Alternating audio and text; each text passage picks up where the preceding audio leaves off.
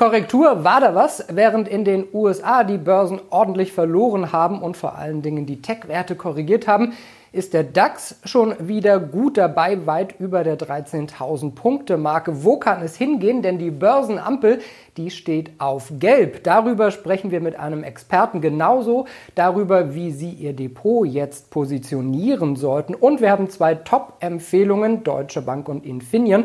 Da empfehlen die Analysten, Short zu gehen. Was das alles bedeutet, jetzt bei Inside Market 6. Ich bin Manuel Koch. Herzlich willkommen. Doch alles gar nicht so schlimm.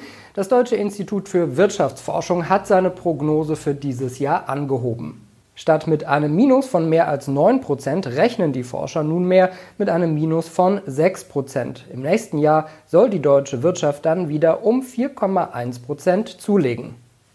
Hoffnungsträger sind der Konsum im Inland und für die Außenwirtschaft jetzt China. Was heißt das alles für die Börsen? Es ist eine V-Formation, äh, die an den Aktienbörsen vollzogen wurde. Realwirtschaftlich äh, hat sich das in einem anderen Buchstaben niedergeschlagen. Ähm, wir haben sehr viele Imponderabilien.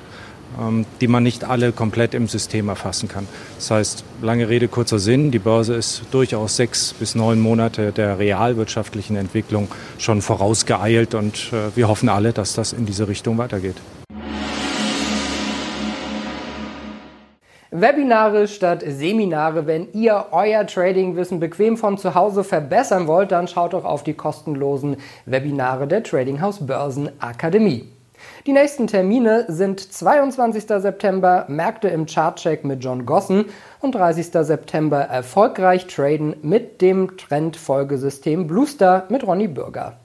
Meldet euch am besten jetzt sofort an und sichert euch euren kostenlosen Platz auf trading-haus.de.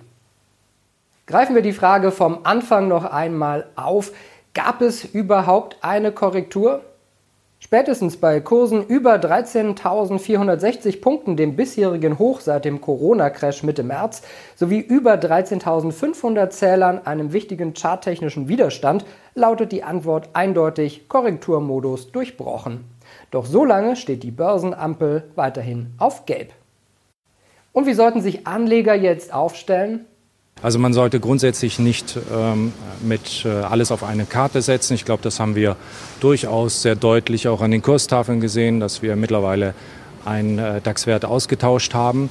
Das heißt also breite Streuung. Man soll nicht die Nadel im Heuhaufen suchen, sondern breit äh, letzten Endes den gesamten Haufen kaufen und breit diversifizieren. Und das auch über jegliche Assetklassen. Ähm, man sollte langfristig äh, orientiert sein als Anleger, wenn man im Aktienmarkt sich engagieren möchte und immer entsprechend seiner Risikobereitschaft, seiner Risikotragfähigkeit, entsprechend seines Risikoprofils äh, dann auch investieren und nicht spekulieren.